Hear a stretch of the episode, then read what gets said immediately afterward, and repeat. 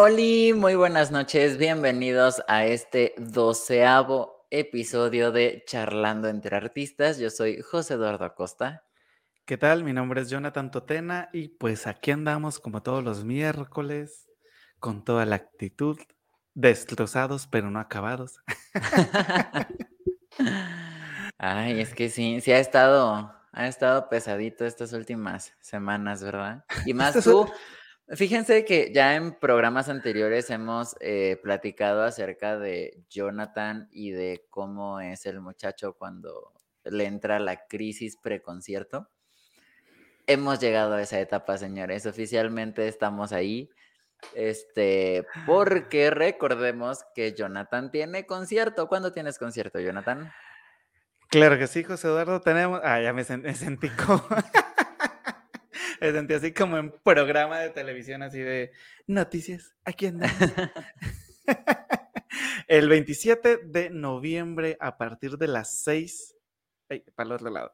A partir de las 6 de la tarde, tenemos concierto de música llanera un poquito de Colombia, un poquito de los llanos orientales colombo-venezolanos en Jalapa y sobre todo representando a mi hermoso precioso pueblito colombiano, Paz de Ariporo, Casanare, los llevo en el corazón. Si hay alguien de Paz de Ariporo, manifiéstese, que desde aquí les mando un abrazo enorme y con mucho orgullo digo que voy a interpretar musiquita de ustedes, de nosotros pues. Así es, entonces este 27 de noviembre a las 6 de la tarde en la IMAC, aquí en Jalapa, este, en el auditorio de la IMAC, ahí va a estar nuestro queridísimo Jonathan Totena, este, como parte de la primera temporada de conciertos del grupo Pilcuicani, entonces también un saludito muy grande a, a todos los miembros de Pilcuicani. Y también recordarles que la presentación de este sábado del 20, sábado 20, es a las 8, no más que... Que no hemos cambiado el post. Estoy, bien dormido, no he tenido muy buenos días. Entonces, pero es a las 8, no olviden, no vayan a las 6 porque nadie les va a abrir, es a las 8. Digo, se pueden formar desde esa hora si ustedes quieren, no hay ningún problema, pero pues van a esperar un poquito de más. Pues sí. Pero bueno, las cosas buenas, dicen, dicen los que siempre llegamos tarde, las cosas buenas se hacen esperar.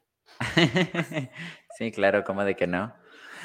No está bien, pero pues así hay que acostumbrarnos. No mentiras.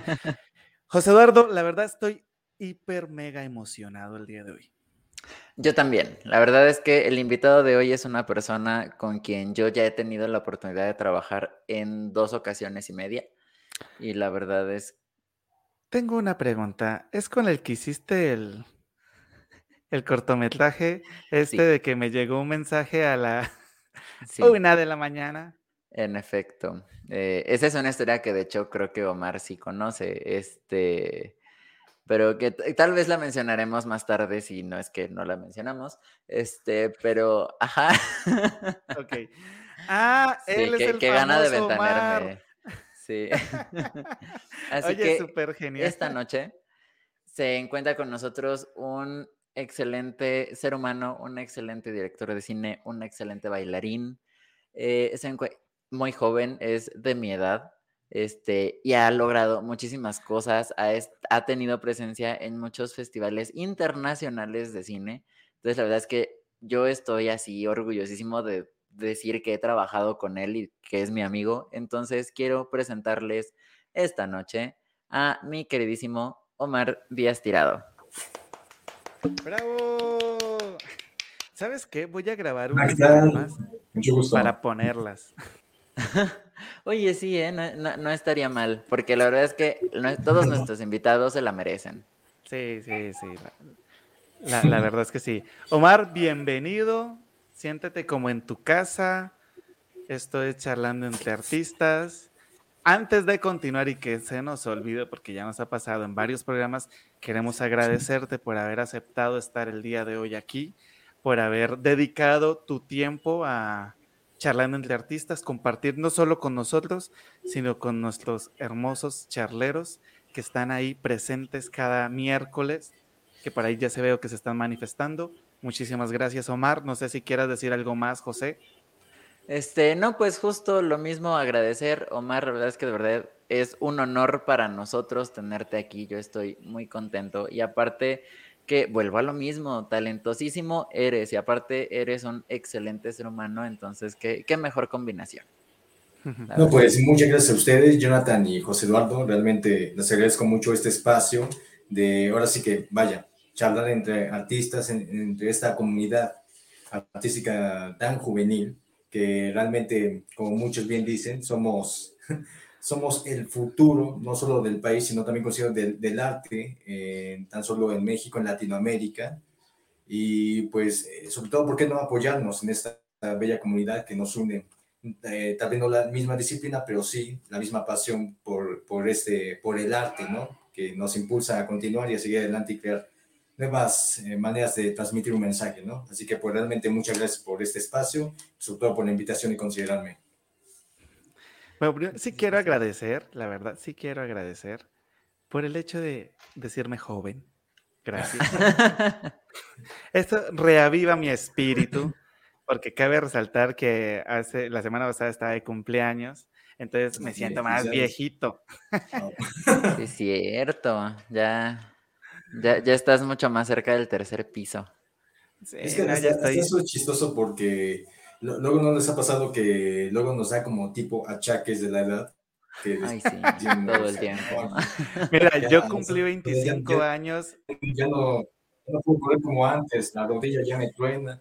Y es chistoso porque mis papás son muy familiares, me dicen, es que aún estás joven, estás lleno de energía. Y tan solo, pues, terminando de comer, me da el mate del puerco, no sé si le digan allá en Colombia diferente, el mate del puerco es mi peor enemigo. Y siempre cuando termino al menos una sopita, digo, ya me quiero dormir hasta mañana. Pero dicen, está lleno de energía. De verdad, nada que ver. Ay, Dios. He visto tantos memes en estos días, así como de, pues sobre todo en el campo de la música, ¿no? Así, dele comida a los músicos para que toquen con energía y los músicos después de la, después de la comida, dormidos. Exacto, no sí. Sí, y eso que ustedes aún no pasan de los 25. Legítimamente yo pasé a los 25 y empecé con agruras, con dolores de cabeza, con dolores de espalda. Legítimamente estuve tres noches en el hospital para que me inyectaran porque no aguantaba un dolor de espalda. O sea, así de grave fue mi, mi, transición de los 25. O sea, no. De transición a la adultez. Sí, no, esto, esto no está bonito, no crezcan. Si pueden evitarlo, no lo hagan. Se intenta, Jonathan, se intenta. Pero bueno, Omar, ¿qué te parece que para nuestros charleros que aún no saben muy bien quién es Omar Díaz Tirado y por qué estamos diciendo tantas cosas tan bonitas de ti, ¿qué te parece si te presentas y les dices más o menos quién eres?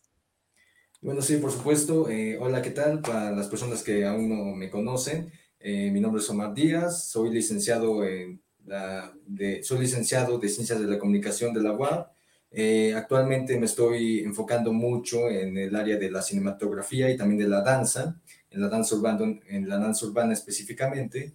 Y pues más que nada, en, los inicios eh, empecé con algunos trabajos como son eh, documentales, cortometrajes, de manera muy, muy, pero muy independiente. Y también en el ámbito de la danza, que fue el primer arte, que fue el que me enfoqué y realmente tiene una fortuna inmensa de, de poder sobresalir en ese campo. Y actualmente estoy trabajando en nuevos proyectos en los cuales eh, espero tener la gran fortuna de seguir contando obviamente con su apoyo y, ¿por qué no? Pues poder, poder sobresalir en, estos artes que realmente me han dado mucho, mucho en qué agradecer en la vida. Ok, y a ver, yo tengo una duda por lo que nos estabas contando hace rato. Eh, nos decías que tú te interesaste en el cine a raíz de la universidad. Pero ¿en qué momento llegó la danza a tu vida? Porque cuando yo te conocí, que ya también ya fue un poquito más adentrados dentro de la universidad, tú ya eras acá que sí un super bailarín hecho y derecho. Entonces, no. Eh, ¿en, qué momento, qué llegó primero? ¿El cine, la danza? ¿Cómo estuvo? Ah, bueno, pues eh, primero fue la danza, que fue el, arte que realmente impulsó mucho de mi vida a querer eh, llevar muchas cosas que, que, no podía, no podía sacar, porque yo creo que muchos es, eh, llegamos a una etapa en la, en la vida en que simplemente sentimos como que nadie nos comprende, en la que nos sentimos solos o algo de ese, de ese estilo. Y, y, a veces buscamos diferentes maneras o alguna actividad con que expresar esos sentimientos, ¿no? Entonces, en, en mi época de, de, joven estudiante de bachillerato, si no recuerdo, en mi segundo año, si no mal recuerdo, creo que sí, en mi segundo año, eh, descubrí la, la danza urbana. Y en un principio, pues sinceramente me sentía pues muy raro, ¿no? Al momento de tener que moverme, tener que, que hacer diferentes diferentes formas con mi cuerpo eh, mediante el ritmo de la música. Y bien recuerdo que un compañero, de hecho, Víctor, si estás viendo esto, pues saludos, eh, fue quien me impulsó a meterme a una, a una clase de danza, porque él igual es bailarín. Me dijo, oye, acompáñame a una clase, a ver si te gusta y pues eh, vemos si, si, es, lo tuyo, ¿no? Entonces, uh, yo creo que tal vez ustedes lo puedan entender, vaya, los, la comunidad artística, que sabes que algo te apasiona cuando es amor a primera vista, ¿no? Y sinceramente cuando, cuando entré a esa clase, en un principio veía a todos bailando con tanta energía y sinceramente me sentía un poquito mal porque decía, yo pues no soy de ese estilo, tal vez nunca llegue a ser como ellos y tal vez aún me, aún me falta mucho para ser como un gran bailarín, sinceramente. Y entonces, eh, al momento de escuchar el ritmo de la música a todo volumen, con una bocina que realmente retumbaba que hasta parecía que las, los videos se iban a reventar, y ver a, tantas personas tener un talento tan increíble para la danza, al momento de moverse, disfrutar, reír, eso me contagió, eso realmente me contagió.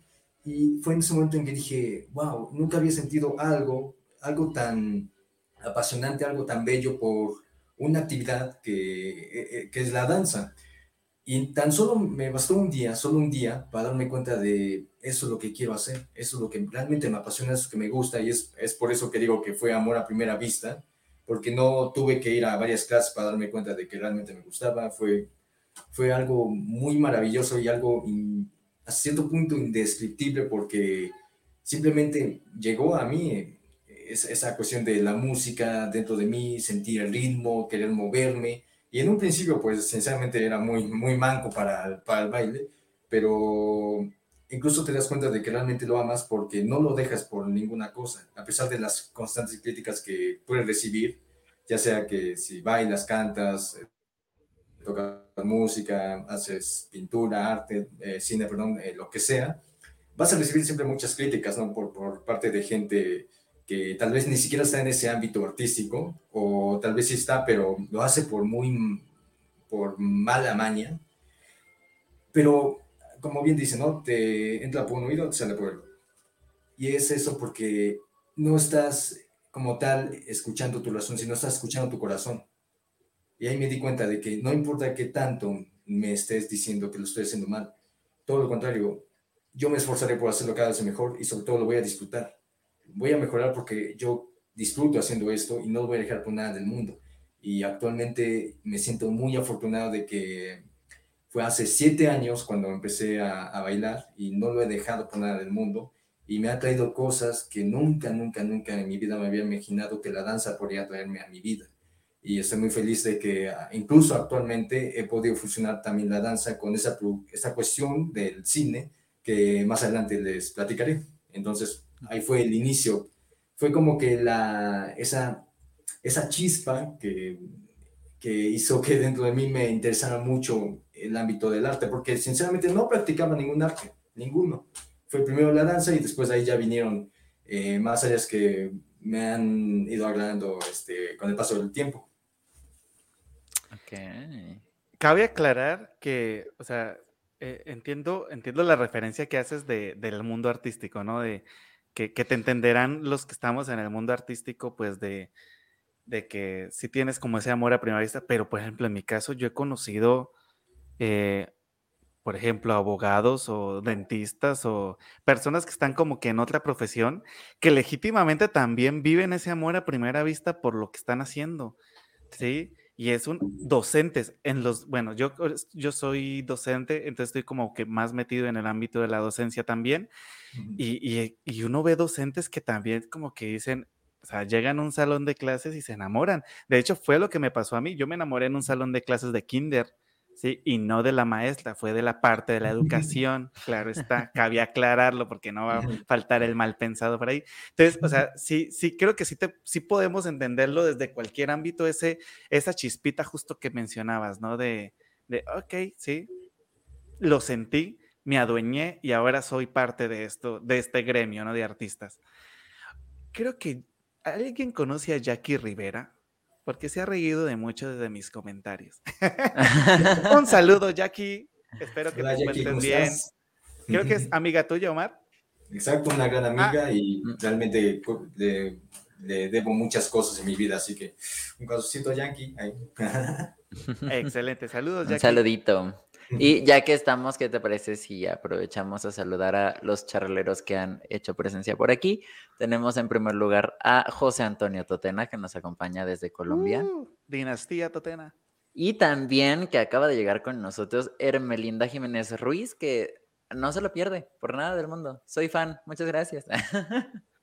Los invitamos a los que nos están viendo por ahí que dejen su comentario, pues para enviarles un saludo, para hacerlos más partícipes de este charlando entre artistas. Recuerden que es un 50-50, es 50 el invitado y 50 el público. Nosotros simplemente estamos aquí de adorno. Así que los invitamos a que escriban, a que pues que nos compartan sus ideas. Sí, aprovechen. Omar ya nos dio carta libre de que es completamente Ay, se me fue la paloma. Ah, ¿qué, eh... pregunten lo que quieran, vaya. algo así. no tiene eh, ningún inconveniente. Y bueno, continuando un poquito entonces con lo que nos comentabas. E, es, que yo soy muy lineal, yo, yo funciono de esa forma, perdón. Este, Como llega la, la, danza a tu vida en la prepa y te empiezas a desarrollar en la danza ¿Y entonces qué te manda comunicación? Eso fue chistoso porque, siete sincero, yo en un principio quería estudiar danza. Estaba segurísimo. Decía, yo quiero estudiar danza, pero eh, ¿qué es lo que pasa? Y pasa muy seguido a veces entre jóvenes que quieren dedicarse al arte. Llega mucho eh, la influencia, la, influencia en la, en la cuestión de la decisión de una carrera, ¿no? Sobre todo por familiares, que, bueno, no, no quiero que se me entienda, o sea, no estoy echando culpa, pero bueno, de cierta manera decían, es que de danza, ¿qué vas a vivir de la danza? O sea, ¿por qué, este, porque a lo mejor es una carrera de provecho, ¿no? Y llega ese conflicto de que tal vez tenga razón, tal vez sí, tal vez no, etcétera. Y ahí es cuando tengo que tomar una decisión, ¿no? Cuando llega ese momento de elegir una carrera universitaria, que tal vez le pasa a muchos de que, de que estamos indecisos de saber qué estudiar, porque muchos te dicen que es el momento de escoger de lo que tú vas a vivir, de lo que vas a estar sobreviviendo día con día. Y ojo, aquí tengo este, incluso un punto que tal vez este, sea como tema de, de, debate, algo así, pero yo tan solo me, me, descubrí que quería ser cineasta a los 22, 21 años, 21, 22 años, y ya estaba en medio de una carrera que hablaré un poco más adelante, pero yo siento que la vida es eso, es un aprendizaje constante en la que no sabes que, no sabes lo que te depara el futuro, ¿no? Porque bien, este, bien, este, pude haber dejado la danza, ¿no? Pude haberme dedicado a otra cosa, según de provecho, ¿no? Que digo, ninguna carrera está mal, ninguna, ninguna está mal, todos tienen su, su valor como tal, pero en sí no llega un punto, no llega un año exacto de tu vida en el que dicen, tú vas a hacer esto y lo vas a hacer para siempre. No, puede cambiar constantemente. Y eso eh, era lo que pasaba con en ese momento de elegir la carrera que yo sentía. Bueno, tal vez ya estuvo bueno de, de, bailar, tal vez sea momento de poner los pies en la tierra y el momento de escoger algo, algo serio, ¿no? Y fue ahí cuando me dicen, este, bueno, pues es que veo que te gusta editar videos, porque ya empezaba a editar videos, editar audios. ¿Por qué no estudias comunicación? Hasta eso fue como que mis familiares me dijeron, estudia esto, como que tal vez puede ser lo que a ti te guste. Y sinceramente, en ese tiempo, en ese año, ni siquiera estaba seguro qué quería hacer con mi vida. Decía, es que no estoy seguro aún, necesito tiempo, aún necesito más tiempo. pero dicen, es que ya tienes cierta edad, ya acabaste la preparatoria, debes de saber qué tienes que estudiar y de eso vas a vivir en el futuro. dije, bueno, pues vamos a hacerlo. Entonces escojo la licenciatura en comunicación, enfocadísimo, muy enfocado en la cuestión de la producción audiovisual. Y aquí, ojo, entro a la carrera de comunicación y me dan mm, un golpe a la realidad, ¿no? De qué es realmente estudiar comunicación aquí incluso los eh, jóvenes que nos están escuchando y aún están indecisos en qué carrera estudiar y si quieren, están interesados en comunicación, la comunicación no solo se enfoca en esta cuestión de producción de medios audiovisuales, va incluso más allá. Descubrí que había también comunicación eh, organizacional, comunicación política, comunicación social, eh, entre muchas más. Y ahí fue cuando dije, chin, escogí la carrera correcta porque yo pensaba, tenía una idea muy vaga de que comunicación solamente se enfocaba en esa cuestión de medios. Incluso muchos eh, hacían esa, esos memes, ¿no? De algunas carreras que decían, ah, estudias comunicación, vas a salir en la televisión, vas a ser conductor de algún programa, eh, vas a ser quien presente el clima, etcétera. Y, el próximo Petrito Sola. Exacto. Sí, se antoja, no voy a decir que no. Un saludo a Petrito Sola si nos ve por ahí. O sea, sí, igual es válido. Es con todo el eh, cariño. y luego también por eso es importante, muy, eh, es, es, muy importante informarse acerca de la carrera que vas a escoger para que veas qué, qué más abarca, ¿no? Y ahí encontré la gran inmensidad que tenía y qué tanto eh, yo, yo ignoraba de esa licenciatura. Y por supuesto que dije, bueno, vamos a estudiarla, vamos a, a ver qué tal. Y conforme pasaba el tiempo, yo me veía incluso atrapado en que decía, seguía preguntándome, ¿qué quiero hacer en la vida? ¿no? Digo, realmente yo quiero ser un conductor de, de, televisión, quiero ser camarógrafo, quiero ser editor. Decía, es que siento que algo me falta en mi vida, siento que algo no me está llenando, ¿no? Eh, seguía bailando, por supuesto que seguía bailando, y tenía ese sueño frustrado de decir, pude haber estudiado tal vez danza, pero bueno, escogí comunicación. Eh, pasa el tiempo y a mediados de la carrera fue cuando llega, eh, llega esa chispa en mi cabeza que dice, tal vez lo que tratas de hacer es algo muy diferente a lo que estás estudiando o algo que puede ah, complementar, complementar, lo que estás eh, tú aprendiendo durante la carrera. Si estás enfocado en esa cuestión de producción audiovisual y más o menos te gusta, ¿qué le faltaría para que te gustara más, no? Y entonces dije, ¿qué me gustaría? Y ahí fue cuando dije, creo que me gustaría contar una historia con estos, con estos instrumentos, ¿no? Que es la cámara, que es un guion, que son a veces actores. Creo que me gustaría contar historias. Entonces, eh, ya cuando, bien decía, estoy a mediados de la carrera, eh, ya había con anterioridad visto algunos documentales del del cineasta Olayo Rubio, si es que alguno lo conoce, entonces este, sabrán bien de lo que estoy platicando. Eh, bien, Olayo Rubio ha hecho algunos trabajos como Ilusión Nacional, eh, Gimme the Power y Tú cuánto cuestas o cuánto vales, perdón.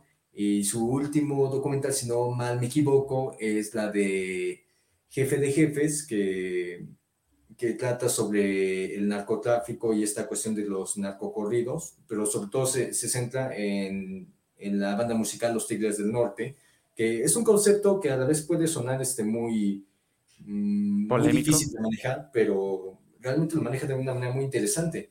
Y sobre todo, Ilusión Nacional, que es un documental que habla sobre la selección mexicana en los mundiales de fútbol y cómo año tras año, bueno, cada cuatro años, que es la etapa mundialista, siempre caemos en los los octavos de final, ¿no? Entonces, pues es un trabajo realmente muy interesante que ahí, que ahí yo me pongo a pensar. Sería interesante que hiciéramos ahora un documental, bueno, que se hiciera más bien un documental que hablara sobre los acontecimientos del Mundial de Rusia 2018.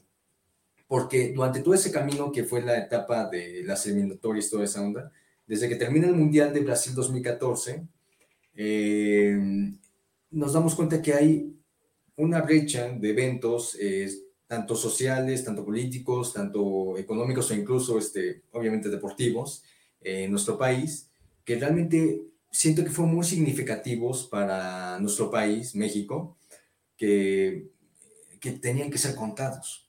Eh, ¿A qué me refiero con esto? Eh, por ejemplo, Durante esta, esta transición del 2014 al 2018, ¿qué es lo que hubo?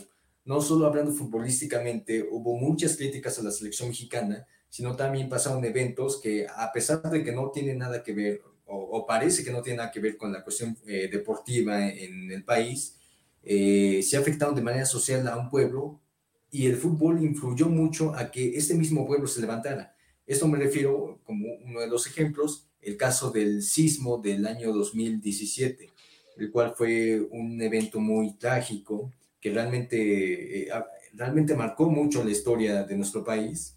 Y, por ende muchos decían, ¿cómo podemos levantar la moral del mexicano? Porque en esos tiempos era una situación muy difícil, algo que realmente muchos no estaban, no estaban tan preparados para vivirlo, pero afortunadamente salimos adelante como país, se demostró una gran unión del pueblo y sobre todo también el fútbol. ¿Por qué? Porque hubo partidos benéficos, hubo algunos equipos que realmente se levantaron de manera, este, de manera eh, incluso anónima, podría decirse, que fueron a ayudar a la gente con tal de, de, levantarse, no solo por ganar popularidad, sino porque realmente querían ayudar a los afectados de ese trágico evento. Y también recuerdo, y esto fue una noticia que tal vez no se habló mucho en su momento, pero después del sismo hubo un partido eh, de selección menor, hablo como niños de 10 años, representando a México en una Copa Mundial eh, eh, Juvenil, ¿no? Entonces, bien había una final de, de, esta Copa que era entre México y Argentina, y, había, y iba a suceder a pocos días después del sismo del 2017, y cuando pasa, pasa ese partido, la selección mexicana de esos niños gana el partido, gana la final, gana la copa, y de cierta manera fue como, es, es, es como una señal, ¿no? De que, de, que de que el mexicano realmente puede lograr las cosas que se propone, y eso de cierta manera levantó el, el ánimo del mexicano, y fue muy bello en ese momento de que, como vuelvo a repetir, el, el fútbol volvió a intervenir en esta cuestión de la vida social en nuestro país y es por eso que digo, quiero contar historias, quiero contar diferentes sucesos que acontecen en nuestro país y así plasmarlas en una pantalla. Y es ahí cuando empieza a nacerme el gusto, el gusto por contar historias. Y ya después ahí vienen eh, un sinfín de, de, trabajos que se han podido sacar adelante siempre y cuando tengan una marca personal y algo interesante que contar. Wow. Qué barbaridad. Qué barbaridad, la verdad. Sí, sí, no estoy mal. Eh, justo lo que estabas comentando ahorita de RC 2018 está en tu canal de YouTube, ¿verdad? Según yo, casi todos tus trabajos los podemos encontrar en YouTube. Exacto, en mi canal de YouTube es, me pueden encontrar como Omi Films MX, Omi Films MX. Ahí pueden eh, encontrar todos mis trabajos y ahí está ahorita el cortometraje que, digo, el documental que les estoy platicando. Ahí échenle una, una visita, ahí bien en Facebook y, YouTube, pueden encontrarlo y realmente dense una vuelta. Y espero que les guste el trabajo sobre todo. no solo Después de este programa eh, van a encontrar linkeado el canal en YouTube para que lo puedan, lo puedan ver no solo se echen una vueltica, sino que también se suscriban, denle like, compartan. Esa es la mejor manera de poder apoyar a nuestros artistas, a los que nos acompañan, a los que dedican una noche para echar chismecito con nosotros. Cabe aclarar, ahorita que mencionabas la parte del fútbol, ¿no? Porque, pues, estamos en Latinoamérica. Seamos sinceros, el fútbol es el pan de todos los días. El, pilar de Latinoamérica. En lo personal, yo no soy muy fanático del fútbol, pero aún así me puedo sentar a hablar con alguien de fútbol porque tengo algunos datos curiosos, ¿no? Sí, pero pues está en Latinoamérica el fútbol es el pan de cada día. Hay muchas personas que aman, viven del fútbol y viven por el fútbol y también, seamos honestos, ha sido como satanizado un poco de que pues que él solo cuando estamos mal sacan un partido de fútbol para pero sí, o sea, si lo quieres ver desde el lado negativo, puedes decir, ah, sí, nomás sacan el fútbol para callarnos, ¿no? Pero si lo quieres ver desde el lado, por ejemplo, en que lo estás viendo tú, Omar, o desde el que lo viste desde tu parte de tu cortometraje, tu documental, de que, o sea, sí, sí sirve para, para ayudar con los ánimos de un pueblo, sí sirve para decirle al pueblo, oye, sí, sí, sé que estamos pasando por momentos difíciles, pero pues podemos continuar y al menos diviértete 45 minutos, al menos de un tiempo, ¿no? O sea, eso sí, sí es, sí es la verdad. No hay que satanizar todo, sino que verlo desde una perspectiva más amplia. Cabe aclarar. Sí. Segundo la emoción. bueno, por aquí tenemos más personitas que se han conectado. Tenemos por aquí a Elisa Amolina desde... Ay, perdón. tenemos por aquí también a Pati Díaz, que dice saluditos, Omar. Perdón, saludos, Omarcito. Le puse el diminutivo al que no era. Lo dije al revés. También tenemos por aquí a Isabel Porfiria Segura Córdoba. Y tienen una pregunta que a mí sí me causa curiosidad. ¿Qué tal la Sputnik, Omar? Hoy te tocó segunda dosis, ¿va? Sí, hoy, este, hoy aquí este, en mi estado este, nos tocó la segunda, ya, la segunda dosis de la vacuna. Eh, ¿Cómo estás sentado? a nosotros nos tocó la Sputnik y pues eh, todo normal. Hasta eso, este, bueno, yo sabía lo a lo que iba y nos tratamos dos horas en en pasar a recibir la vacuna. No sé si eh, a ustedes, si ya recibieron la vacuna en su, en su estado, en su país, este, si ya, ya lo vacunaron y qué tiempos hicieron, al menos para la espera. He de decir que aquí en Veracruz hubo dos situaciones muy distintas las que vivimos Jonathan y yo, porque en mi caso, en ambas ocasiones, primera y segunda dosis, todo fue súper rápido, súper bien organizado, más o menos, pero súper bien, pero híjole, híjole a los docentes. Híjole. Yo, yo soy docente, a mí mi primera vacuna, o sea, yo, yo recibí la de Pfizer, fue como una bendición de Dios, porque estaban poniendo la Cancino. No tengo nada en contra de la Cancino, pero pues Pfizer es más chida. y no, o sea, de cuenta que yo llegué así bien tempranito, formadito a las 8 de la mañana, como decían, que te acaba de llegar un poquito antes. Yo me la volé, me llegué una hora antes y llego y ya era la hora que era las nueve y no avanzaba, y no avanzaba, y en nueve y media y no avanzaba, diez de la mañana no avanzaba. Salió un señor con un chalequito de esos de, de LIMS. Sí, Se nos acabaron las vacunas y pues espérense, ¿no? Hasta las doce más o menos llegaron las, como que un lote de Pfizer. Y haz de cuenta que a mí me pasaron a vacunarme como a las doce y media, casi una. Y ya me vacunan a mí, me levantan y cierran ese módulo de vacunación porque se acabaron las Pfizer.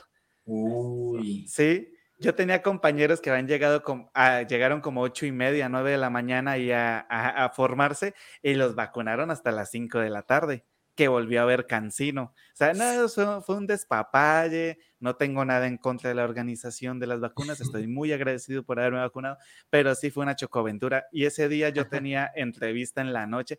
No, fue una locura, yo me sentía así, estuve así temblando, me, fui a dormir. Nada, sí, a mí fue, me fue mal en la primera dosis. En la segunda me fue muchísimo mejor. Pero sí. Changos. bueno, tenemos por aquí también a Jackie Rivera. Gracias a los nuevos artistas por compartir sus inicios, porque a veces algunos toman este tema después y ya no es la misma historia. Esto sí es verdad. ¿Algo que quieras añadir, José Eduardo, sobre este comentario?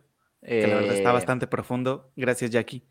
Eh, es bien sabido dentro de la industria del entretenimiento que sí, con el tiempo de vez en cuando como que cada quien le va añadiendo acá cositas para que suene más, más sorprendente y trágica la historia, pero creo que también vale mucho la pena verla justo como comenta Kiyaki, ¿no? Desde la perspectiva de los nuevos artistas que justo están viviendo este inicio, irlo viendo de primera mano, porque también era como que el punto original de charlando entre artistas, así nació el que las personas que quisieran inmiscuirse dentro de, del arte, eh, pues que supieran, ¿no? Ya a qué le estaban entrando de primera mano, ¿no? Y, eh, poder aprender de experiencias de otro, que bien dicen que uno no escarmienta en cabeza ajena, que yo, la verdad, yo, yo no creo en ese dicho.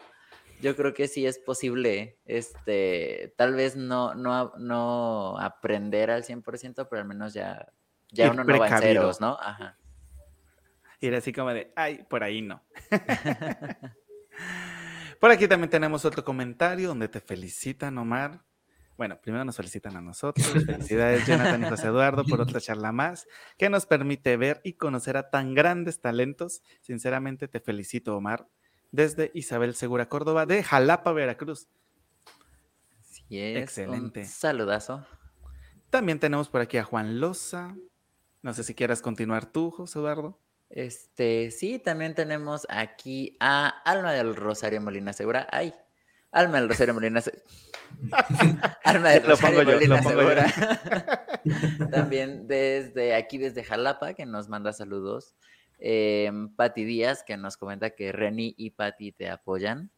Ah, y también desde Colombia tenemos ahora a Pati, pero a Pati Castel, eh, que Sí, es entendible, hay mala señal últimamente también en todos lados. Yo he sabido que ha habido muchos también eh, apagones a nivel Latinoamérica de, señal de Internet, lo cual ha estado bastante interesante. Es toda la cuestión paranoica. No, mentira. yo ya me tiendan así. Es, la, es como la 5G. No, mentira, no me crean nada, solo estoy molestando. Sí, no. Y mira, nos comentan justo de la vacunación en Colombia que en Colombia fue un poquito más, lento.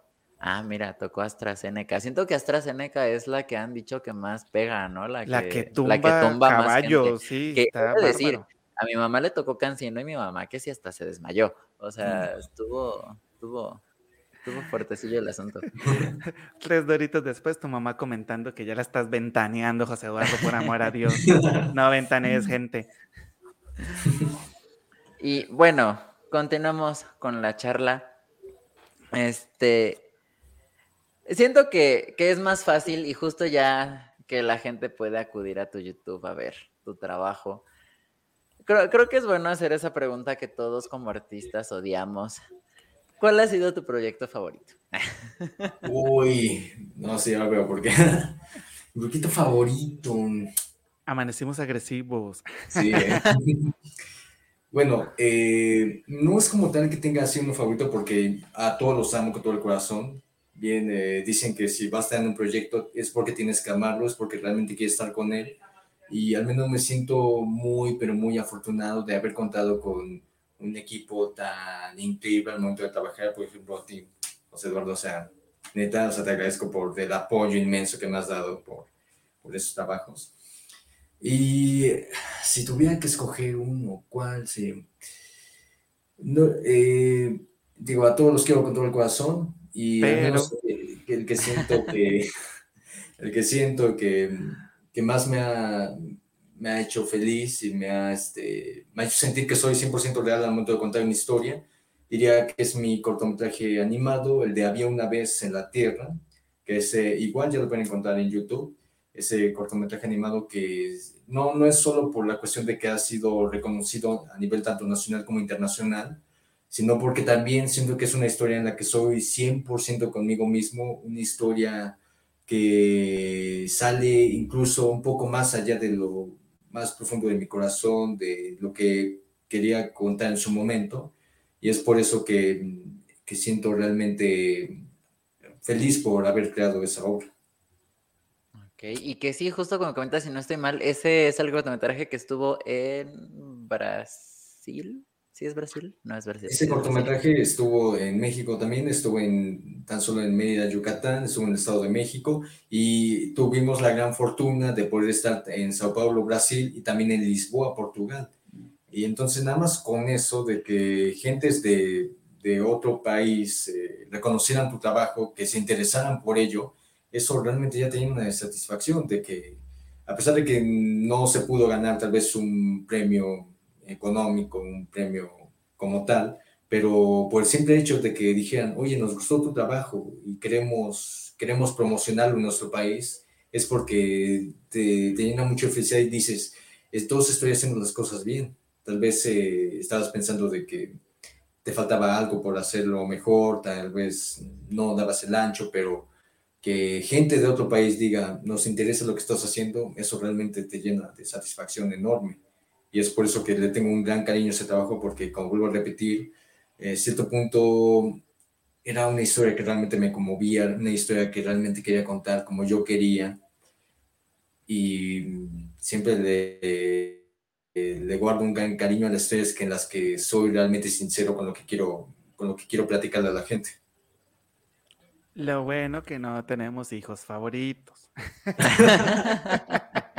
Siempre lo si, si, digamos, mis trabajos este, fueran físicamente mis muchachos y escucharan esto y todos estarían detrás de mí, oye, pues tú dijiste que yo era tu favorito, tú dijiste que yo... Así, pero a mí me diste, a mí me diste tu nombre. Digo, a todos les, doy un gran cariño, pero siento que es como el que, uff, el que he dado más de mí, ¿sabes?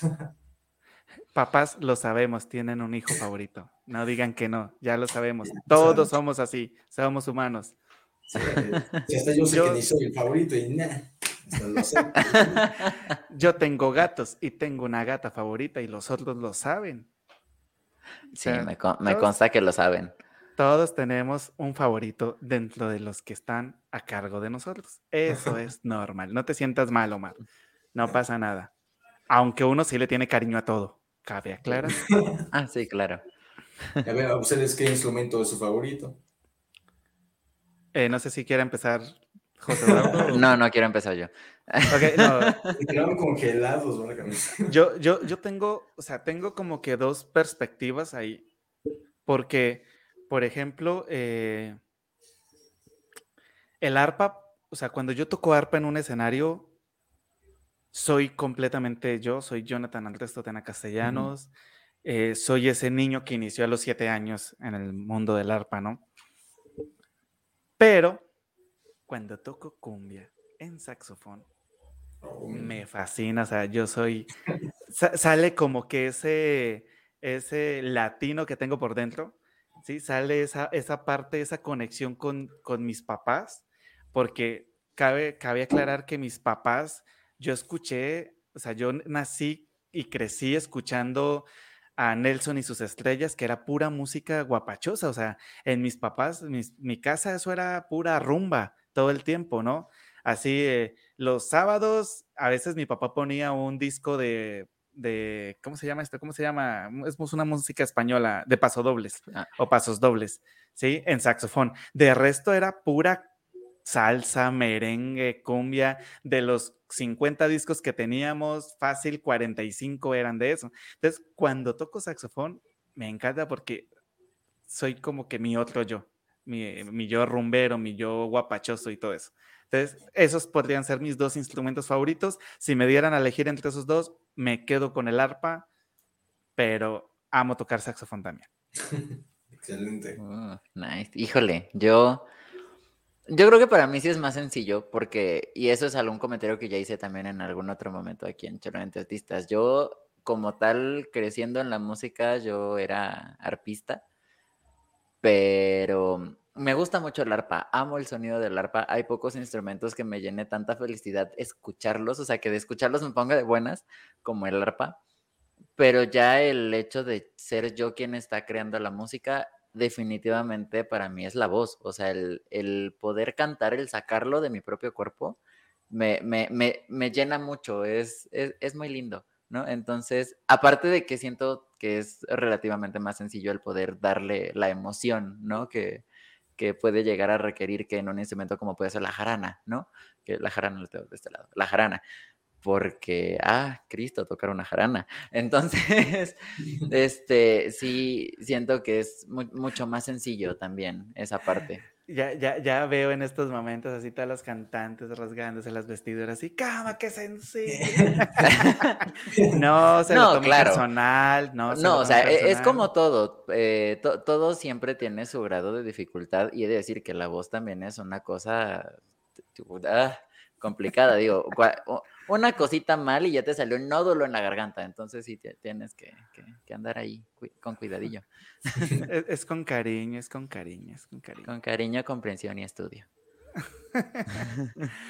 Oye, Omar, eh, tengo, tengo varias dudas. Tengo varias dudas. Y por ejemplo, ahorita que mencionabas este cortometraje animado, eh, ¿quién hace eso? O sea, ¿tienes tu propio equipo, tus animadores, o eres como la mayoría de nosotros los emprendedores, el todero, que tú animas, cortas, pegas? y haces sí, todo. Sí, realmente este, me llevo todo el proceso como tal, eh, tanto por eh, dos razones, dos razones sinceramente. Una por cuestión de, como es cine independiente, eh, muchos sabemos que es muy difícil buscar presupuesto de, algo, de alguna parte y porque siempre se tiene que tocar puertas, siempre hay que hacerlo y lamentablemente a veces no se llega a esa oportunidad que tal vez buscamos, ¿no? Eh, entonces, luego por esas razones, este, el artista llega a tener como mucho, llega a estar muy desanimado en continuar con el proyecto y dice, bueno, ya no se pudo, no tengo apoyo tal vez económico, pues dejo de hacerlo. Y sí, he buscado en diferentes lugares, pero a la vez también agradezco que me hayan dicho que no, porque me ha ayudado a hacerlo yo mismo y aprender a hacerlo yo mismo. Y no es esta cuestión por soberbia o por decir, ah, pues no me ayudaron, ahora no necesito nada de ustedes. No, no, nada de eso. Simplemente porque digo, bueno, es que si no, no tengo ese apoyo que tal vez yo esperaba, pues voy a hacerlo yo mismo, ¿no? Este, quiero esa historia contar, quiero transmitirla, pues vamos a hacerlo. Con los recursos que tengamos, vamos a hacerlo.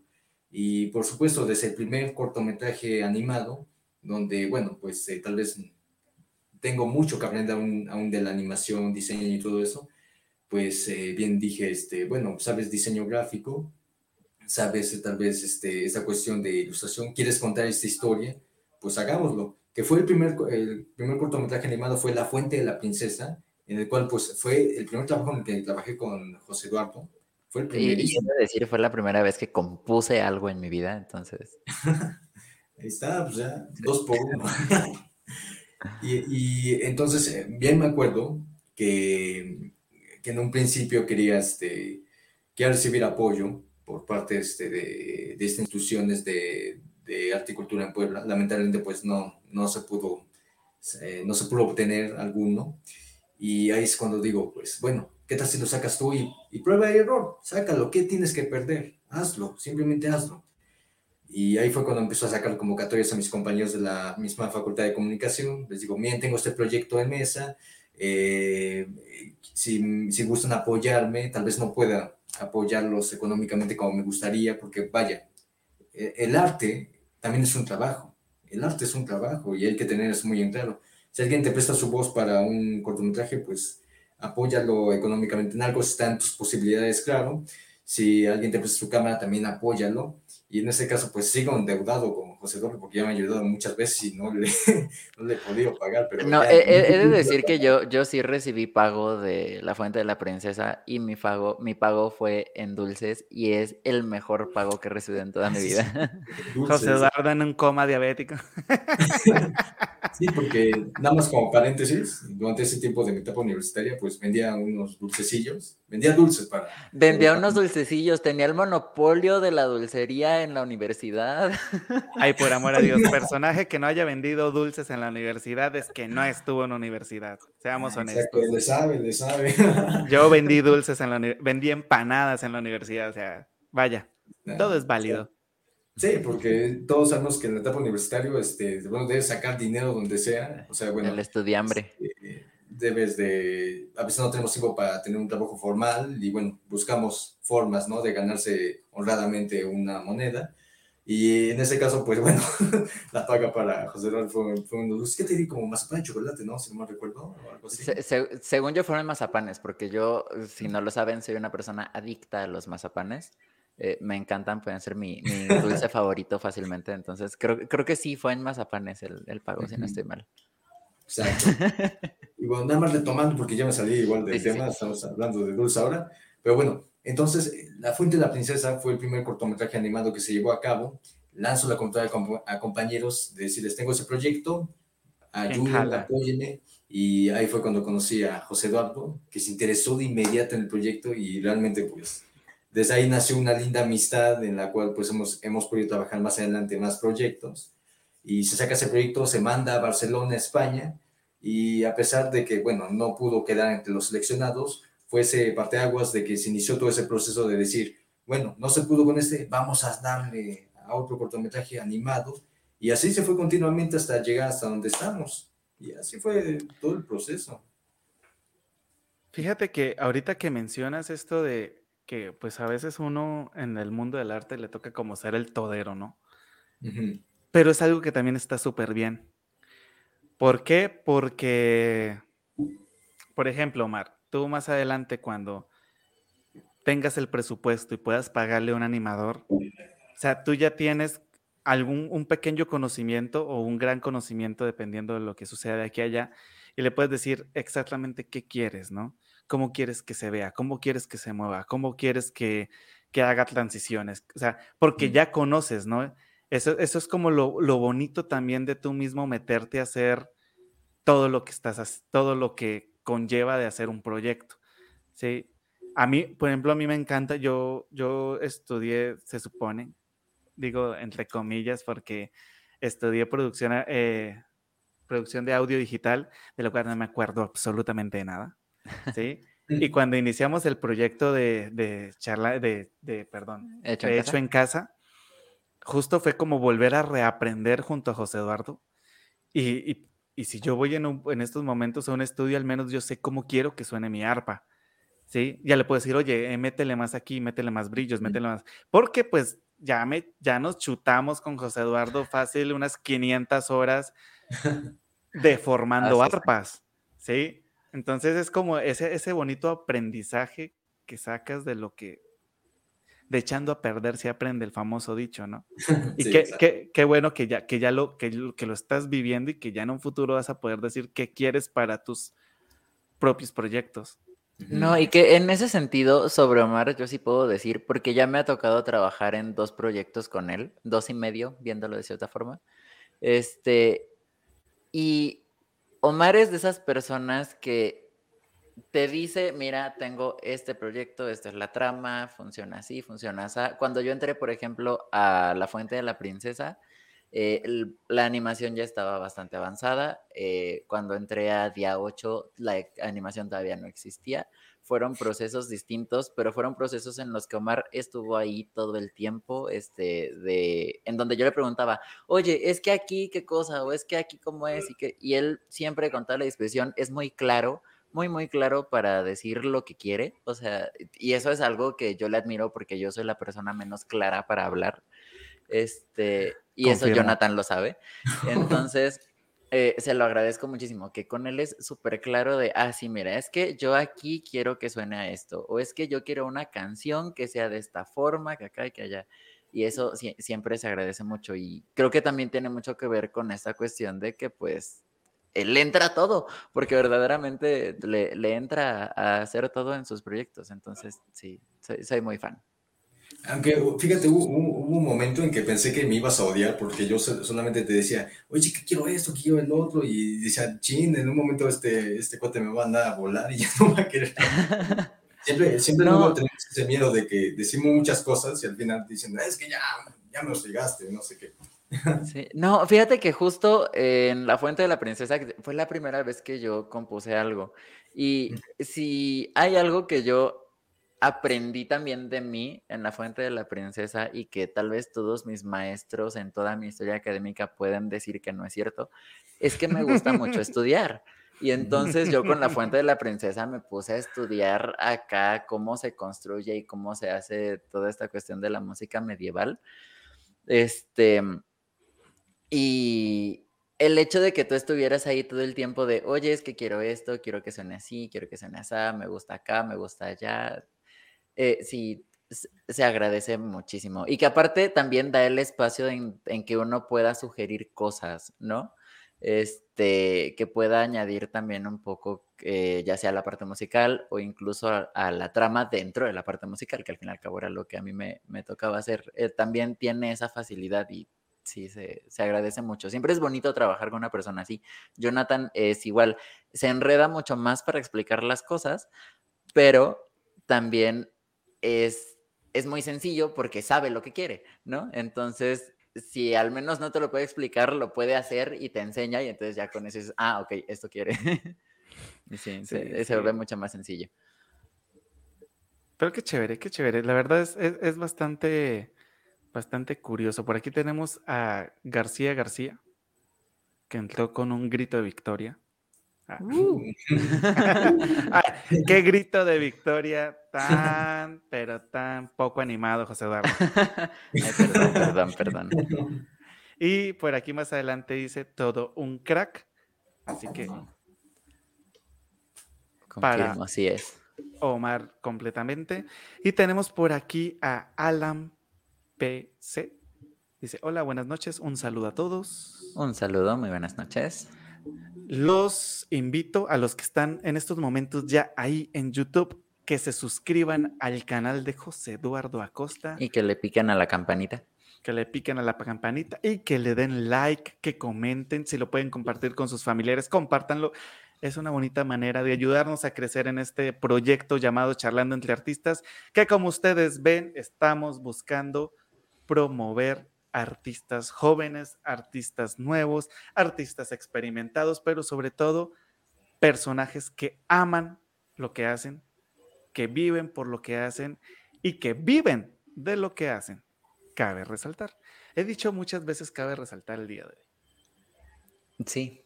Creo que en, diciembre, cuando estemos en diciembre en las fiestas, voy a hacer así como un trend de cada vez que diga yo cabe resaltar. Un traguito de ponche. Se van a echar, no, pero, con chisquete. ¿Cómo con piquete, claro, sí. Se van a echar un Ponche sin piquete no es ponche. Perdóname, pero a mí me han engañado entonces estos seis años porque siempre me dan solo el cosito de agua con frutas. Como sabes que no tiene piquete, te consta que no tiene piquete, Jonathan. No sabe a piquete. No sabe. Es que ya está tan entrenado que ya ni le sabe, ya es como agua para ella. Oye, de mí no vas a estar hablando. Que, este programa lo ven mis papás y ellos saben que yo no ah, tomo. se edita esta parte, ¿no? No, y ellos no saben. no, ya no se puede editar, ya lo vieron. Ah, este, y bueno, justo a mí, a mí me da curiosidad, para ti, ¿cómo fue el salto de pasar de cosas acá live action como fue Amor de Padre? ¿Sí se llama Amor de Padre? ¿No bien?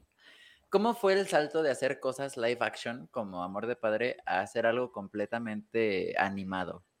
Que pues sí quieras que no son medios muy distintos, ¿no? Para ti, ¿cómo fue ese salto? Sí, porque este, igual viene de la mano del anterior comentario, como dije, este, se me olvidó mencionar la, la segunda razón por la cual este, empecé con el cortometraje animado. La primera bien había dicho que por falta de apoyo. Eh, entonces, primero hago el de Amor de Padre, porque esta es una historia este, muy peculiar. Empezó como un trabajo universitario. Era para una clase que teníamos de producción audiovisual y decían, este, hagan un cine minuto y practiquen, ¿no? Este, con las tomas, con la cuestión narrativa, etcétera. Practiquen con eso, ¿no? Y entonces en ese vi una oportunidad de, de hacer algo más allá, ¿no? Que tal vez mis compañeros era un dolor de cabeza trabajar conmigo. Decían, oye, dijeron solo un cine minuto, que básicamente, pues vaya, es un minuto de video. Y yo dije, no, vamos a hacer un cortometraje de tres minutos, vale, vamos a hacerlo. Y pues para la gente que sabe cómo lleva todo ese proceso, realmente no haces un video de tres minutos en tres minutos. Sí, no. llevamos como que cinco horas grabando, cinco horas para solo tres minutos. Y fue realmente una travesía muy, pero muy, muy grande, pero creo que el, el, trabajo valió la pena. Y ahí inició todo, ¿no? Que digo, vamos a hacer esta historia, quiero contarla, aprovechemos esta oportunidad, vamos a hacerlo. Luego viene este cortometraje animado y va a raíz de lo mismo de, de esta cuestión de que viene la pandemia del COVID-19. Viene la pandemia y entonces dificulta mucho, muchísimo para salir a las calles a grabar, porque en, eso, eh, en los principios, como todo el mundo bien conocía, en un principio cuando dicen, va a haber contingencia sanitaria, todos a sus casas, no salgan por nada del mundo. Entonces todo el mundo entró en pánico y dijimos, bueno, vamos a acatar las reglas, no vamos a salir para nada. Y entonces yo ya tenía en mente, en, mente esta idea y decía, bueno, no tienes apoyo económico, no puedes salir a grabar. Y sobre todo quieres contar una historia este, de, pues este, fantástica, donde incluyes un personaje fantástico que en este caso es una mujer de agua. ¿Cómo vas a hacerle? Le dije, bueno, vamos a hacerlo animado, ¿no? Y ahí es cuando digo, pues bueno, vamos a trabajar con ello, vamos a hacer lo que podamos con lo que tengamos. Y es esa transición que viene en parte por esa contingencia sanitaria y aparte por los recursos que no se tenían en ese entonces. Y digo, vamos a hacerlo todo de manera autodidacta. Tú sabes diseñar, sabes editar, sabes escribir, hazlo, hazlo. Si tienes ese valor para hacerlo, hazlo. Y a raíz de eso, pues ya vienen este, más cortometrajes durante el confinamiento. El segundo fue Deseo, que igual ah, toma esta temática del COVID-19, que es reconocido en Estados Unidos. Y desde ahí dije, wow, o sea, en Estados Unidos van y, ven y le gusta este, este trabajo, pues es bien recibido, ¿no? Luego viene Había una vez en la Tierra, que ya hablé con ustedes, que ahora va a otros países incluso más eh, lejanos. Y ya después viene esa, ese impulso de decir, pues vamos a darle a otro, ¿no? O sea, pues ya, ya hiciste tres, vamos con el cuarto. cuarto malo. Exacto. Y, y, es chistoso porque desde que hice La Fuente de la Princesa, por todo el trabajo que se hizo, que realmente fue muy devastador, dije, va a ser el único y el último cortometraje animado que voy a hacer en mi vida, ¿no? Y después viene Deseo, viene Había una vez en la Tierra, viene Día 8, el día que decides verte, y, y yo dije, ya, hasta aquí. Pero después viene esa, esas ganas de querer seguir, contando historias y decir, pues ya más o menos vas mejorando tu técnica, vamos a irla mejorando en cada trabajo, pues ahora aviéntate otro. Y es ahí cuando cuando se pasa de un live action a corto animado y que claro, se quiere realizar un live action, de hecho es uno de mis propósitos de, de año, de año nuevo, que para fortalecer esa área de dirección, saber la puesta, la puesta en escena, querer hacer live action para tan solo tal vez salir ya de esa zona de confort y esa, bueno, de, de lo cotidiano de hacer cortometrajes animados, vamos a hacer ahora live action, a ver si realmente eres bueno en la puesta en escena y ahora poder experimentar con esta, con esta cuestión de grabar con personas, dirigir actores, porque es muy diferente dirigir a personas que solamente di esto, graba con tu voz, pero realmente ya implica esta cuestión de, de movimiento corporal, expresión facial, toda esta onda que tú debes saber, decirles qué tienen que hacer y que ellos simplemente lo complementen. Si necesitas un extra, cuenta conmigo. Sí, ah, pues ya está, ya tenemos a nuestros actores. ¿eh? No, extra, yo soy malísimo para hablar. Yo, soy consciente. Yo soy consciente que en algún momento sí le hice el comentario a, Omar de que si en algún momento este tenía algún personaje que requiriera alguna voz como la mía que contaba completamente conmigo. No soy actor de voz, pero se hace el intento. Ah, que pues ya tenemos a nuestro cast para el próximo proyecto. ¿eh? Aquí comprometiendo en vivo al invitado, como no. Eh, eh, para que no se pierda la costumbre. Para que nos invite. Exacto. Me, lo van a estar repitiendo este, este clip este, cada año. Oye, ¿cuándo vamos a grabar? Tú dijiste que íbamos a hacerlo. Sí, ya, ya llevas seis producciones y no nos llamas. Omar. Omar, porque Omar ya tienes tu primer Oscar. si todavía no nos llama, es un farsante. y ya después hacemos un programa ventaneando nomás para ventanear a Omar. sí, ¿se acuerdan que hace tiempo él nos dijo? Oye, pues bastante interesante. Perdón. ya Perdón. Perdón, perdón. Bastante interesante, nomás quiero hacer un comentario. Bastante interesante y pues está súper genial esto de que, de que te metieras en algo diferente a lo que normalmente estás haciendo, porque al fin de cuentas es dirección, ¿no? De verdad, felicidades. Eh, alguien de tu edad tan joven, a meterse en la vaca loca de hacer animación, de hacer dirección, de hacer cortometrajes. Y eso de, de, porque yo era así en la universidad, eso de, me pidieron un minuto, pues no, yo quiero hacer test, no me importa.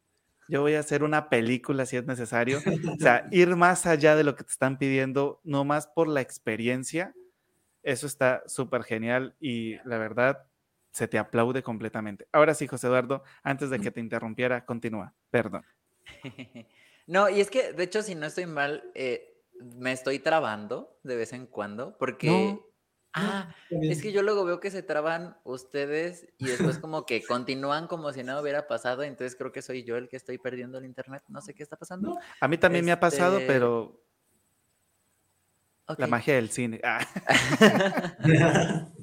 la magia del podcast.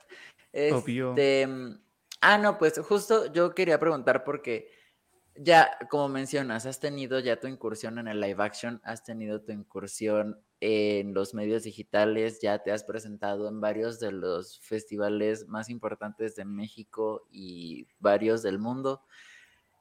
eh, si ahorita llegara alguien a preguntarte a ti, Omar, algún consejo para entrar al mundo de la cinematografía, ¿qué, consejo les darías? O sugerencia. se trabó, Un poquito. Ay, ay, ay, ay. Sí, ya, ahí estamos, ahí estamos. Ya cuando venía el momento emotivo ahí, es cierto. Siempre nos pasa, no te preocupes. Siempre es así. Sí. De hecho, este, les diría el mismo consejo o las mismas palabras que alguna vez dijo Steven Spielberg, un gran director de cine a nivel internacional, muy reconocido. Eh, les tú jamás digas que algún día vas a hacer cine. Solo hazlo. Haz cine. Porque muchas personas, y eso no solo es para el cine como tal, eh, muchas personas se quedan en el siempre, algún día, algún día haré esto, algún día seré esto. Y, y estoy, estoy muy consciente de que a veces no todos tenemos las mismas oportunidades por diversas cuestiones, eh, que a veces tenemos muchas limitantes, pero al menos, y hablo esto desde mi experiencia, tu servidor ni siquiera en un principio tuvo una cámara propia no, nunca la, nunca la tuve. Y conforme pues iba pasando el tiempo, yo decía, pues voy a jalar a compañeros que me apoyen en ese proyecto, que tal vez pueda ocupar sus, eh, sus herramientas que me puedan apoyar en esto y, y, así sacar adelante un proyecto que se tiene amor e interés en hacerlo. Porque, vuelvo a repetir, si seguimos diciendo en algún momento, yo algún día quiero hacer esto, tal vez ese día pase no sé, tal vez nunca pase o tal vez pase por ya en un tiempo muy, pero muy lejano. Y yo tengo esta filosofía tal vez de vida, de que si soy consciente de que tengo solo una vida y en algún punto este, este camino, este tren llamado vida llegará a su final, pues voy a vivirla al máximo, voy a disfrutarla y voy a, a fregarme haciendo lo que más me gusta. Y es ahí cuando tomo conciencia y digo, pues si en algún momento yo tengo que trabajar para sobrevivir, tengo que sufrir, tengo que llorar, tengo que rasparme las rodillas, tengo que llorar, gritar, etc. Quiero hacerlo haciendo lo que más me gusta. Y es ahí cuando les digo, si tienen una, un amor hacia algo, ya sea no solo en arte, sino también en otras áreas, háganlo, simplemente háganlo que tal vez no, no sea el inicio que ustedes esperaban, ¿no? Que siempre pensamos que en un inicio va a ser todo éxito, va a ser luz, etcétera. No, pero es un largo camino. Siempre será un largo camino. Siempre eh, tendremos caídas, muchas caídas, muchos errores. Y como bien dicen, de los errores y de las caídas aprende. Y he aprendido bastante porque he tenido muchísimos errores, he tenido muchísimas caídas y sigo teniéndolas. Y para mí, este, sigo aprendiendo de ellas porque bien yo creo que el, el, día más importante de mi carrera como cineasta, o tal vez como bailarín, fue el día en que dije, voy a hacer, quiero hacer esto. Porque si yo siempre seguía con esa misma frase de que algún día yo voy a ser cineasta, tal vez seguiría, tal vez no estaría aquí hablando con ustedes, tal vez estaría, no sé, haciendo otra cosa, y seguiría con ese sueño de que algún día voy a hacerlo y tal vez ese día tarde demasiado. Y estoy muy, soy muy afortunado, muy agradecido con las personas que me ven, con las personas que me apoyan, porque ellas son la otra parte, la otra parte de, de mí.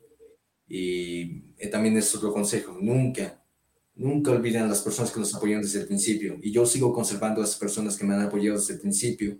Ellos ya saben quiénes son, ellos ya saben quiénes fueron esas primeras personas que creyeron en el sueño y han estado ahí desde un principio. Así que nunca los olviden, manténganlas siempre a su lado y disfruten la vida haciendo lo que más les gusta.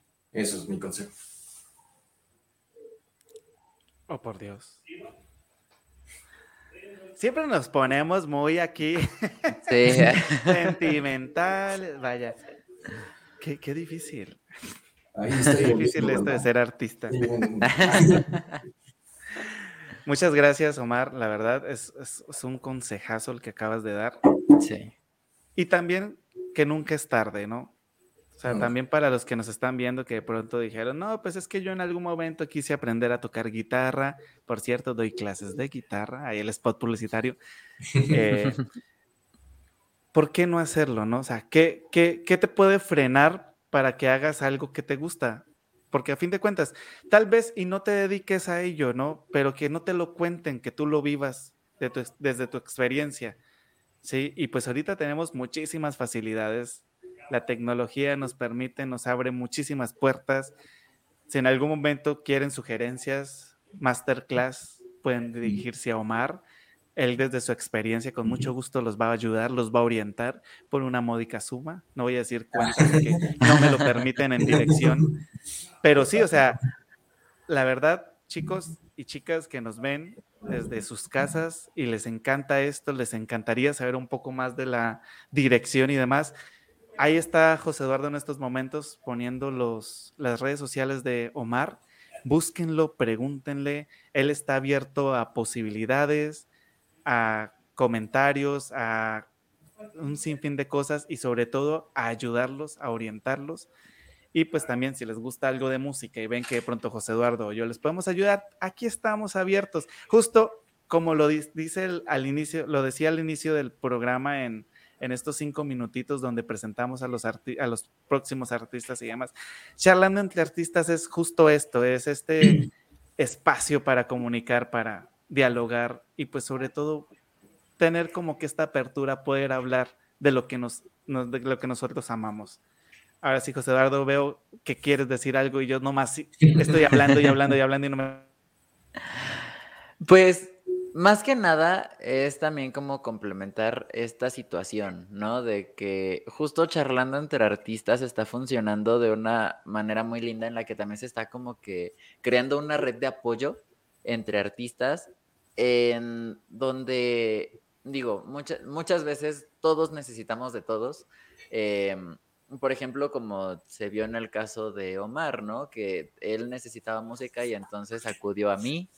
Este, y viceversa, yo soy consciente de que va a llegar un momento no muy lejano en el que también voy a requerir de Omar, de una vez te voy avisando.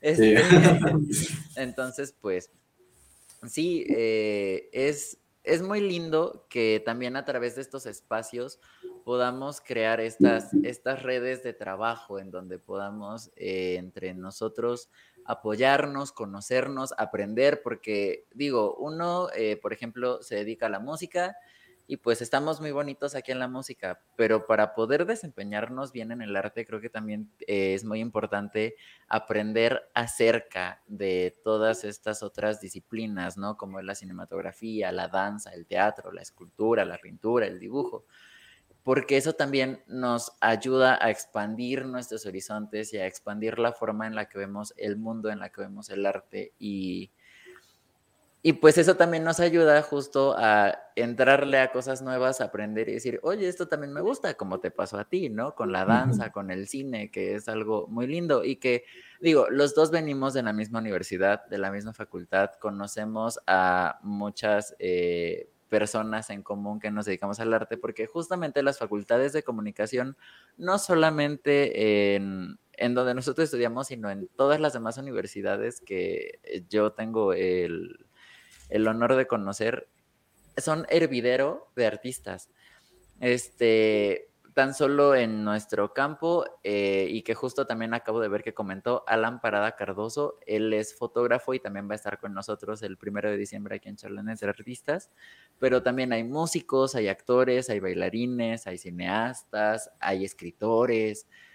Y es algo muy lindo, ¿no? El también que se vayan creando este, este tipo de, de mancuernas de trabajo, ¿no? Porque al fin y al cabo, tan solo en día 8, si no estoy mal, casi todos los que estábamos eh, inmiscuidos en ese proyecto, casi todos éramos de la facultad, si no estoy mal.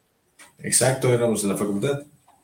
Igual es este, una compañera que igual estudia en la UAM, no era de la facultad como tal, pero ya nos conocíamos.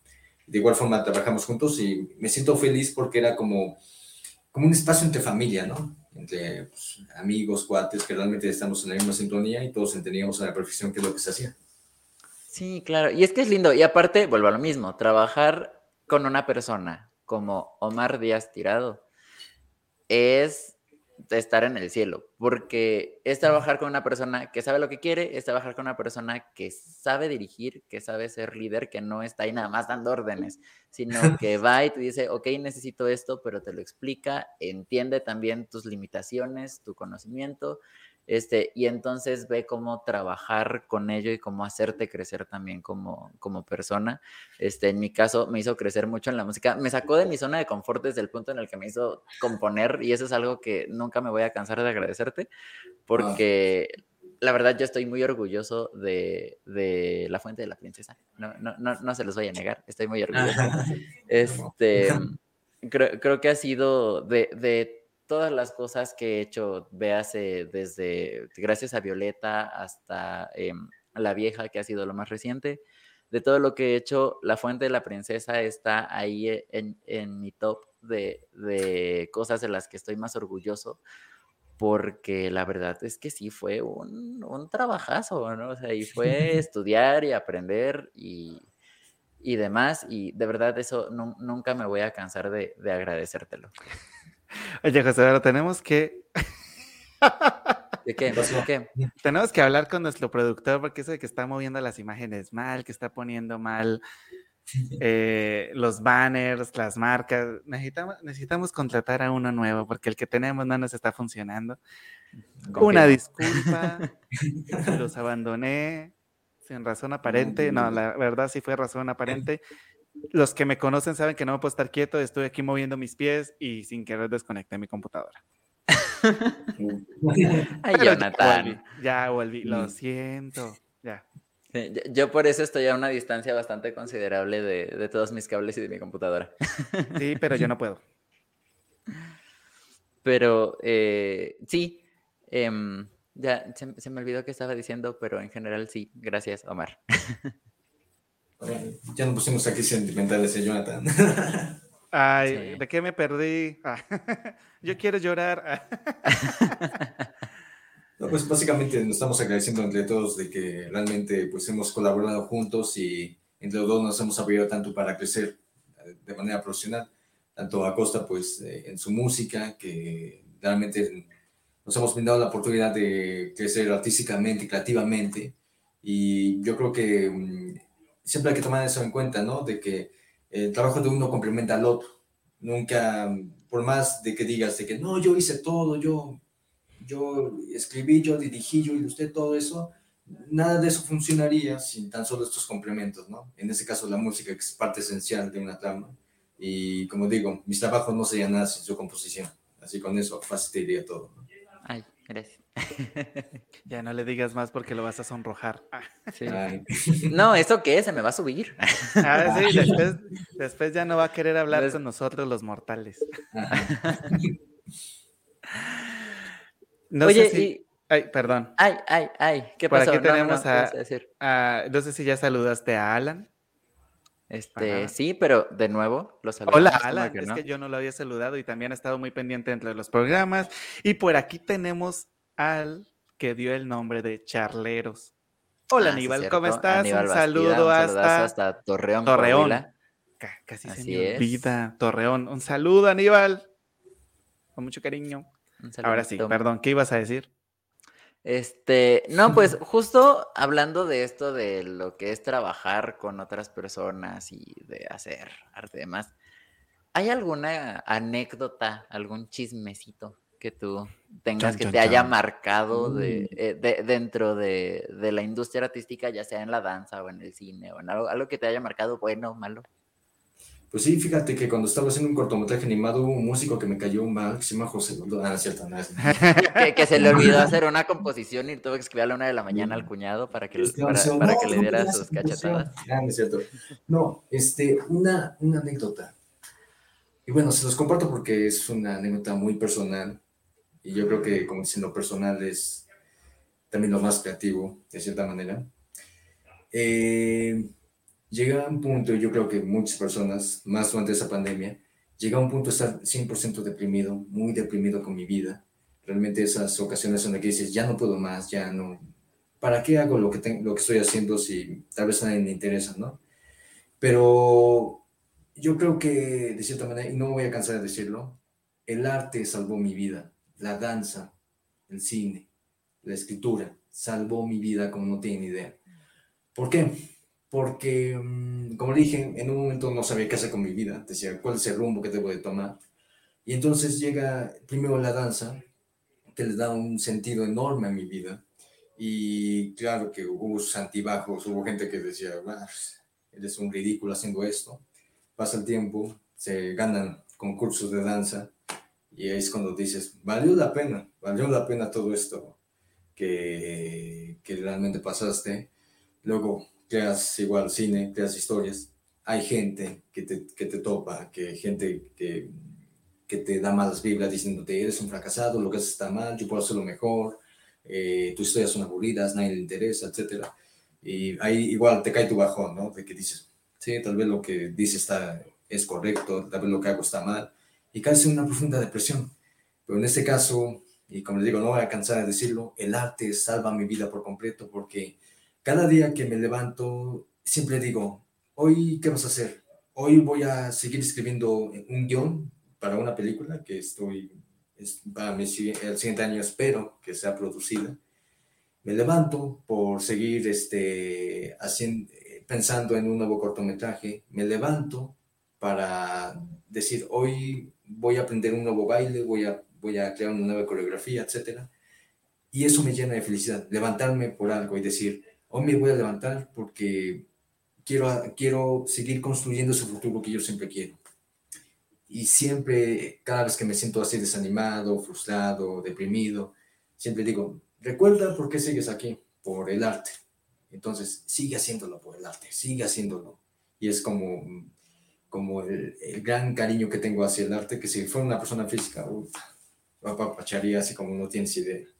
Me lo imagino como si fuera Guillermo del Toro, el cineasta mexicano, que toda esa condensación de alegría y felicidad que me da el arte sería él, lo abrazaría así todos los todo Pachoncito. todo pachoncito. Con, con olorcito a hockey. Sí, exacto. no sé, yo siento que él huele como a tabaco. ¿Como a tabaco? Me ah, inspira, lo veo y me inspira como olor a tabaco. no, o sea, no a tabaco de cigarrillo, sino a tabaco de puro, el puro. Ajá, sí, sí, sí. tabaco, tabaco. no sé, no sé, es lo que yo me imagino cuando lo veo. No, yo soy de Guillermo del Toro. Que huele a mantecadas, bimbo. Ajá, sí, justo, sí. Es que, es que es inevitable, es como que mm. Sí, e, e, es una persona muy adorable. Es de esas personas que sí tengo como que la ilusión de conocer para darle un abracito. Siento que la parte del tabaco le daba un toque de seriedad a su, a su personalidad. Ya decir que huele a mantecada. tabaco con mantecada. Ok, puede ser razonable. En una mano tiene un tabaco, en la otra tiene una mantecada. Eh, es, es, es Funciona. se comprende, se comprende. Dirían mis estudiantes, sí soy.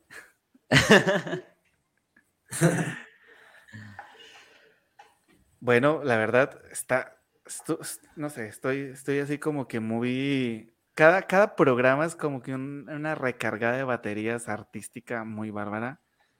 Porque por no decir todos, pero sí la gran mayoría, bueno, sí todos, la verdad, siempre, siempre te dicen ese, ¿no? Ese, hacen ese comentario de todo es por el arte, amamos lo que hacemos, o sea, verdaderamente no pensamos que, que siempre tornara, las charlas como que siempre tornaran este, este, este aspecto, ¿no? De como tan sentimental de los artistas frente a lo que hacen. Y la verdad sí es, es para mí es muy, muy enriquecedor así como que te motiva a querer seguir, a querer sobresalir y salir adelante. Y más que sobrevivir, porque estamos tratando de cambiar este, este término, es vivir del arte, ¿sí? Ya no se sobrevive, la verdad, estamos viviendo porque esto nos mantuvo vivos en la pandemia, entonces estamos viviendo del arte y nos sentimos súper agradecidos también con los charleros que están cada uno desde su casa, que está aquí pendiente, que está cada semana de verdad, muchísimas gracias. Les mandamos un abrazo enorme. Suena despedida, pero no lo es, solo es un comentario. Eh, de verdad, sin ustedes este programa no podría ser lo que es. Gracias a ustedes estamos viviendo un sueño, José Eduardo y yo, y estamos disfrutando de ese sueño cada ocho días. Omar, reitero el agradecimiento por haberte tomado un tiempo. O sea, cada vez que hablas, es así como de me levanto a hacer esto, me levanto a hacer aquello. Y así, no inventes, en estos momentos estamos quitando una hora y media de proceso creativo bárbaro, de todo lo que tienes que hacer en tu vida. Pero la verdad, muchísimas pues gracias nada más cuando este, saque mi siguiente producción y digan, ¿y por qué salió tan mal? Es que un día estaba, eh, me quitaron tiempo, dos. El 17 de noviembre del año 2021. Y ese día iba a ser la escena y no se pudo. Nada, no es cierto, no se crean. todo lo contrario, siempre es un gustazo poder platicar con más artistas, sinceramente. Sí, yo, yo la verdad, eh, cuando Jonathan me propuso el proyecto de Charlando entre Artistas, eh, como por la quinta vez, este, y que ya dije que sí, eh, hice mi listita, ¿no? De, de, personas que yo conozco que se dedican al arte y que yo admiro mucho, porque la verdad es que todas las personas que me ha tocado invitar a mí para estar en, en, en este programa y todas las personas que faltan que me ha tocado invitar a mí, es porque son personas que yo admiro muchísimo. Este, y el, cuando estaba haciendo la lista puse a Omar, pero Omar fue de estas personas que no invité desde el momento uno porque yo dije, justo, dije, quiero, quiero que primero vea el programa para que como que vea cómo está la situación y entonces ya que él decida si le entra. No, porque yo sabía que él a ciegas iba a entrar, porque lo conozco. Y entonces él sí es de esas personas que dije, no, sí quiero, quiero que lo vea primero y que él diga si le gusta o no. Quiero primero que como que también nosotros hagamos un programa chido, o sea, que nos agarremos la onda Jonathan y yo que seguimos en este agarrarnos la onda, cabe aclarar. Cabe aclarar, eh, aún desconectamos nuestra computadora a la mitad del programa. Aún este nuestro, ingeniero de allá de producción está embarrándola a cada momento. Sí, poniendo la imagen del final cuando tiene que ir la cuenta regresiva, que ya me pasó. Este, entonces, justo, eh, quería como que invitar a Omar en un momento en el que ya estuviéramos más cómodos en el programa, porque la verdad es que Omar se lo merece. Este, Omar es, repito, es una, es que es la verdad, es una excelente persona, es un excelente artista y un excelente amigo, he de decir, también un excelente vendedor de dulces también. Entonces, eh, pues yo la verdad también te agradezco mucho que hayas aceptado, que estés aquí con nosotros, que nos hayas regalado unas horitas de tu tiempo para estar con nosotros y con todos los charleros, porque la verdad es que yo disfruté mucho esta plática, estuvo muy, muy padre eh, y también fue bonito como que recordar cositas de cómo fue trabajar en, en La Fuente de la Princesa en día 8, es, es muy lindo. Sí, siempre como decía desde un principio, o sea, agradecer a toda la gente que se apoya en un momento, agradecerles a ustedes por estos espacios porque no, no, no cualquier persona se les da estos espacios por divulgar su trabajo, divulgar artistas, y realmente los felicito a ustedes por su gran labor que están haciendo, porque están creando una, una, comunidad en la cual eh, estamos conociendo a diferentes, a futuros incluso colegas, en los que podamos trabajar y echar la mano unos a los otros, porque yo creo que entre artistas lamentablemente luego hay mucha esta competencia o mucha a veces puede ser muy, muy egoísta algún artista con otro, muy envidioso, pero yo creo que si de por sí a veces el artista pasa por difíciles momentos, tan solo de promoción, tal vez de trabajo, etc., tenemos una comunidad, tenemos una comunidad de artistas que sabemos cómo se lleva a cabo todo este mundo y nuevamente pues felicitarlos por lo que están creando y yo creo que esto va a ir para muy alto, muy alto. Muchísimas Muchas gracias. La verdad, todo el agradecimiento. Y justo hace, hace como 15 días más o menos hablábamos con José Eduardo que en algún momento vamos a hacer así un zancocho de todos los artistas que, que, han pasado por charlando entre artistas, porque vamos a hacer así el mega evento charlando entre artistas donde cada quien va a exponer desde su... Ahí les voy adelantando para que se vayan alistando porque esto se va a descontrolar, mi gente. Va a ser el tipo Avengers entre artistas, ¿eh? eh exacto. Justo. Avengers va, Avengers va a quedar en pañales. Ah. Para lo que vamos a hacer. No, y, justo ya que estamos, si hay alguien aquí en, eh, entre la audiencia de los charleros que tenga algo un poquito de experiencia y nos quiera donar un poquito de su tiempo en capacitación para la creación de festivales culturales, se le agradeceríamos eh, muchísimo porque justamente esa es la idea también en un futuro, crear como que un festival charlando entre artistas con todos, justo los artistas que han estado con nosotros, porque la verdad es que todos tienen algo que darle al mundo y es, siento que parte de la labor de Charlando entre Artistas ha sido eh, abrir un poco sus horizontes, su público y pues qué mejor que también hacerlo en vivo que a los músicos que han estado darles un escenario, a los pintores, a los este, fotógrafos, darles también un espacio en una galería. En el caso, por ejemplo, de Omar, un lugar en donde eh, pueda proyectar sus, em, sus trabajos. Eh, también eso em, e, es parte de, la intención de, de charlando entre artistas para el futuro. Entonces, sí, si alguien está entre sus conocimientos y posibilidades, nuestros, nuestros mensajes siempre están abiertos.